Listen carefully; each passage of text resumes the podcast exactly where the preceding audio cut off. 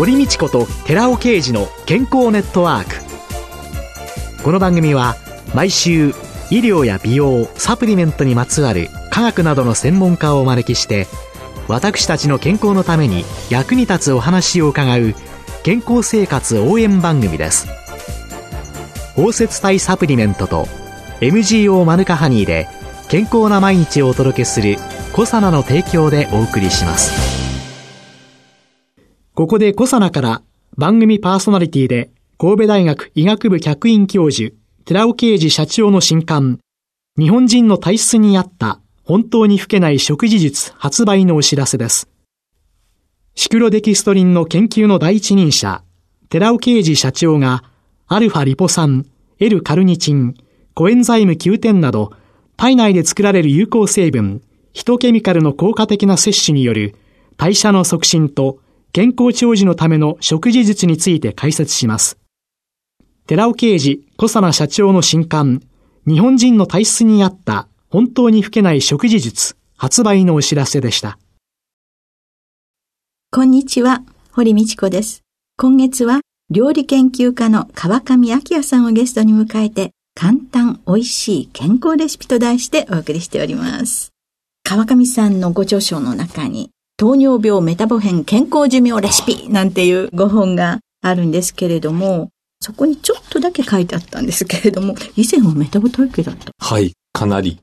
プラス今でお腹に10キロぐらい乗ってるぐらいのメタボ体型で、よく笑いのネタにしてたんですけどね、えー、そこでまあ自分なりに食事の改善、特に運動もせずに食事法だけの改善でだいたい2ヶ月で10キロぐらいすぐ痩せましたね。2ヶ月で10キロ、はい、きますね。しっかりコツさえ守れば。自分でその改善した方法をベースに、この本の出版につながったんですけど、僕もそうなんです。料理家として出版のきっかけはメタボ改善から入ってるので、えー、割と糖質制限とかメタボ改善に関しては実証済みというか、自信を持ってお勧めできるそれは何年ぐらい前のことなんですか？お痩せになったのもう今5年ぐらい前ですね。2ヶ月で10キロ痩せるっていうのは、割と極端なダイエットをすれば可能だけど、はい、それを維持できないじゃないですか。だからそれを今はもう維持されてるっていうのはすごいです。基本僕その時勉強したのが、人の体って血液の入れ替わる期間って大体100日なんですよ。えー、3、4ヶ月で大体血液って全部入れ替わるんですね。えー、その間に食事をいろいろ変えたり、例えば水とか油も変えて、はい、基礎代謝を上げるような体を作り上げると、そこからもうリバウンドしないんですよ。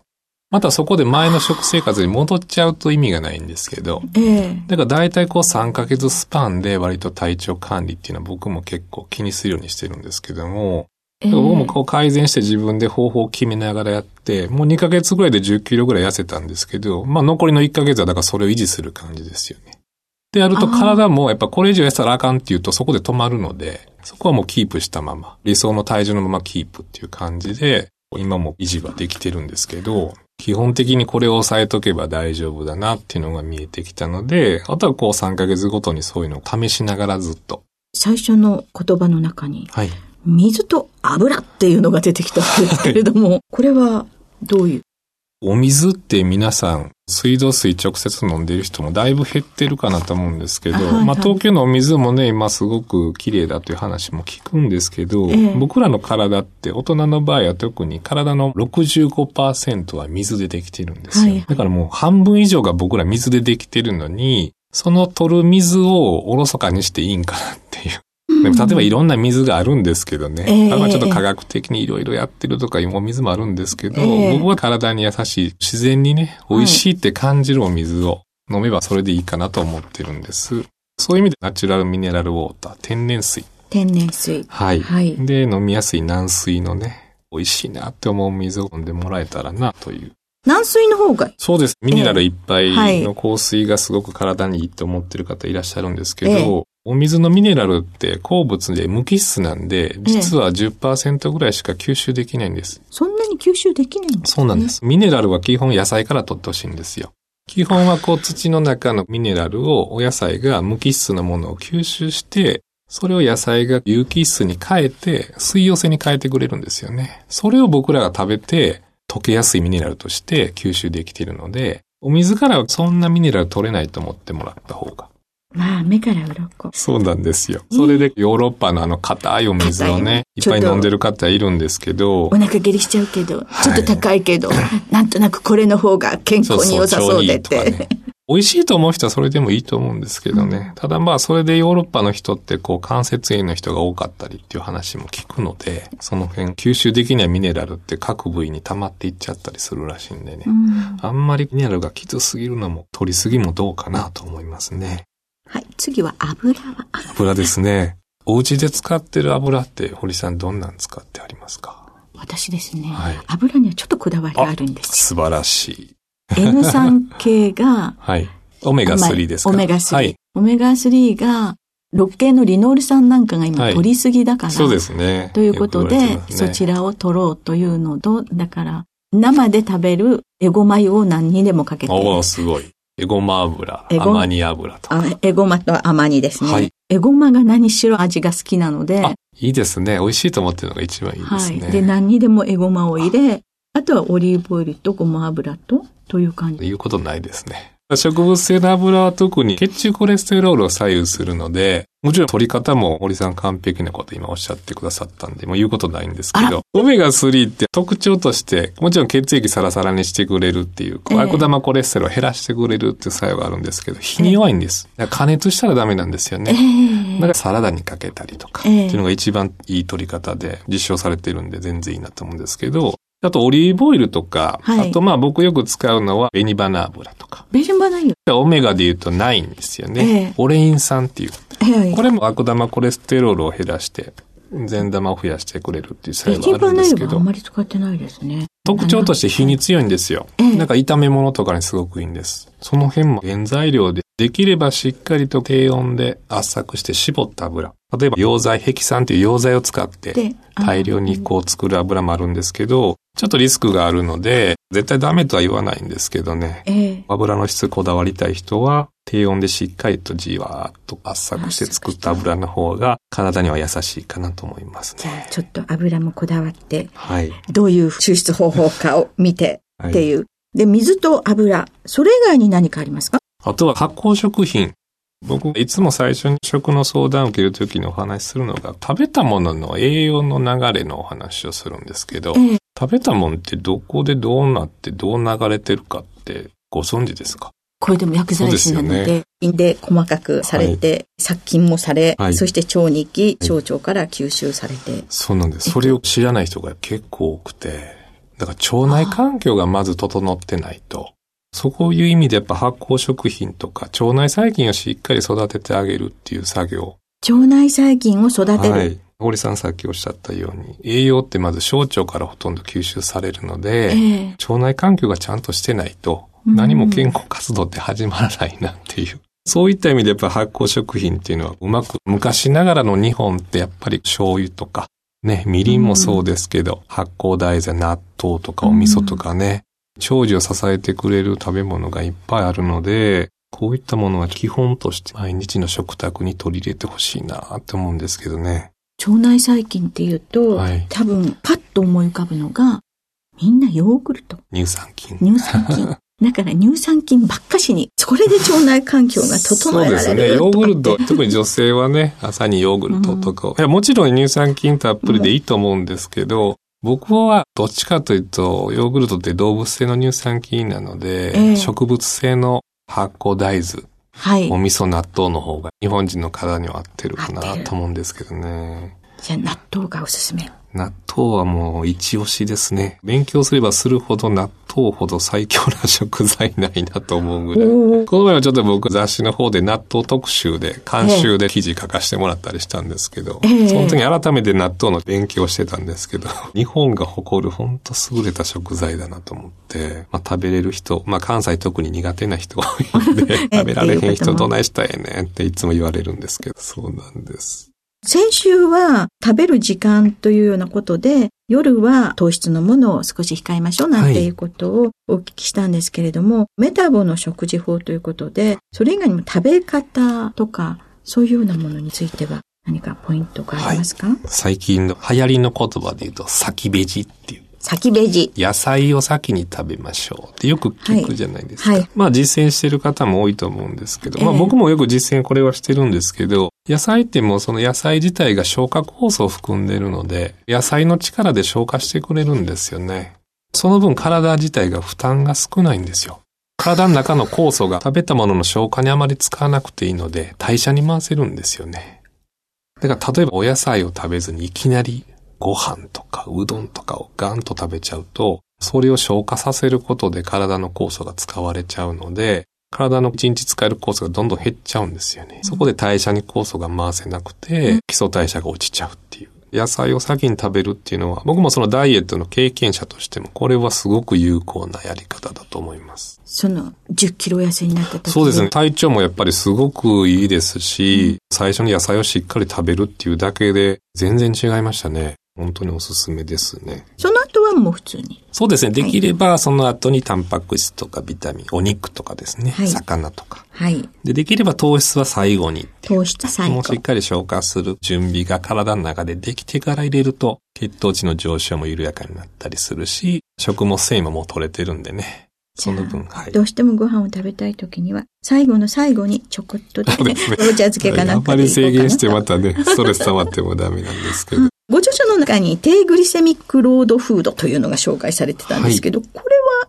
グリセミック指数っていう栄養学の話になるんですけど、はい、血糖値の上昇指数を表した食材別の数値があるんですけど、糖質の高いものはグリセミック指数も高かったりするんですけど、中には糖質は高いけど、はい、ビタミン B1 が豊富だったり、食物繊維が豊富で、グリセミック指数は低いで、糖質は高いけど血糖値の上昇指数はそんなに高くないよっていう食材があったりするんですね。もちろんお肉とか野菜はもう糖質自体が少ないので、はい、まあ根菜は若干高いんですけど、はい、全然大丈夫なんですけど、例えば主食の中でもお蕎麦とか、あと玄米とか。玄米。はい、全粒粉のパンとか、はい、春雨とかは、糖質自体結構あるんですけど、はい、グリセミック指数は50以下で結構低いんですよ。一番多いので100っていう基準で、低グリセミックって言って、まあ50以下って言われてるんですけど、55とか50以下って言われてるんですけど、主食でもお蕎麦とかは50ぐらいなので、すごくエネルギーの代謝がいいし、ビタミンたっぷり食物繊維も入ってるっていう、非常におすすめの主食なんで、僕もいつも主食はお蕎麦です。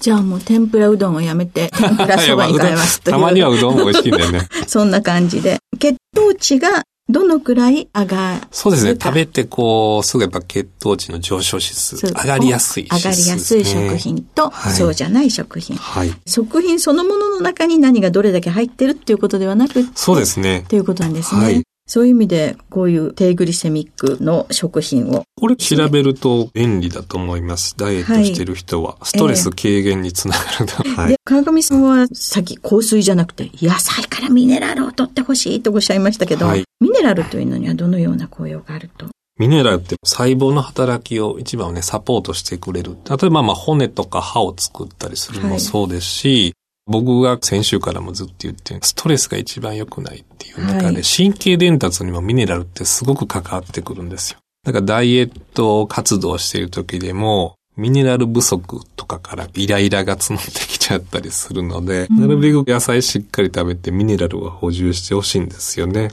で、僕らのこう代謝って基礎代謝っていう生きていく上で何もせずとも内臓とか呼吸とか酵素が使われたりするんですけど、ああいった酵素の働きもサポートしてくれてるのがミネラルなんで、ミネラル重要ですよね。で、ミネラル不足も結構言われてるんですけど、実際じゃあ野菜食べてて何食べたらいいのって言われるんですけど、一番おすすめは旬のもの。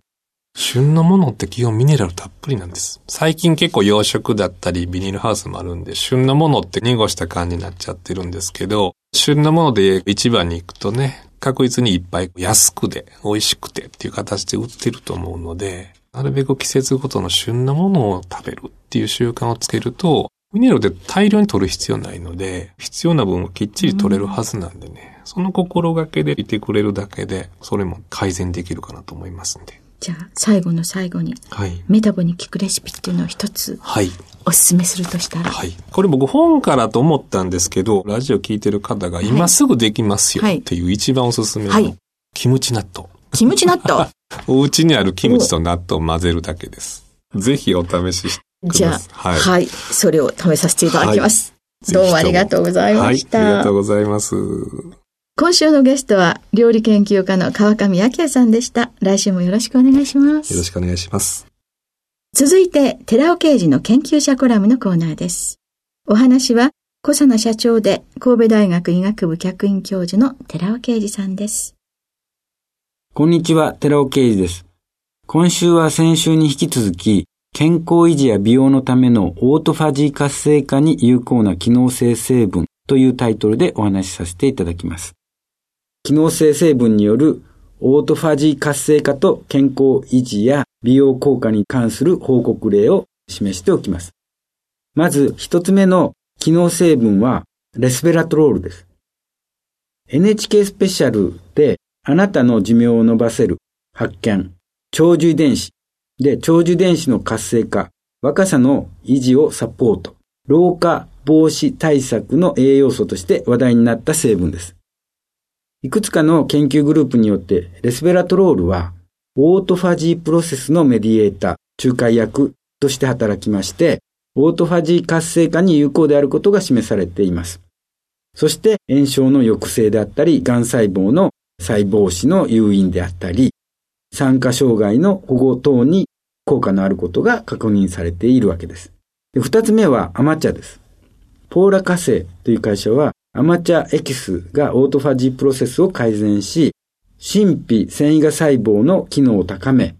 年齢を重ねて起こる肌のシワやたるみを改善できることを確認しています。彼らはまず、各年代の女性の皮膚に存在している神秘にある繊維が細胞を観察しまして、オートファジーサイクルの状態を調べ、年齢とともにそのサイクルが停滞していることを確認しています。そしてアマチュアエキスがその停滞を改善する作用のあることを突き止めたのでした。この二つの成分、つまりレスベラトロールとアマチャエキスの主要成分の分子構造はなんとなく似通っている感じがします。そして私には今後オートファジー活性化に有効な機能性成分を発見するためのヒントがここにあるように思えています。お話は小佐奈社長で神戸大学医学部客員教授の寺尾啓二さんでした。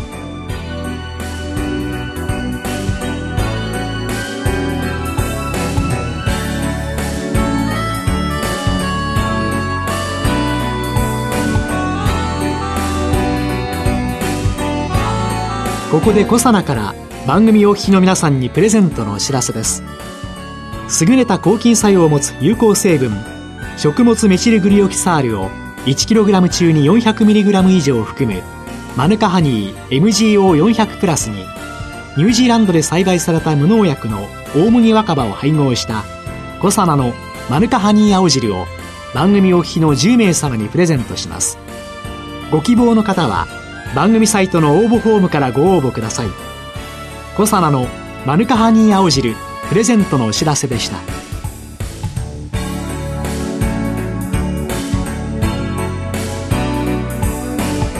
堀道子と寺尾啓二の健康ネットワークこの番組は包摂体サプリメントと MGO マヌカハニーで健康な毎日をお届けするコサナの提供でお送りしました。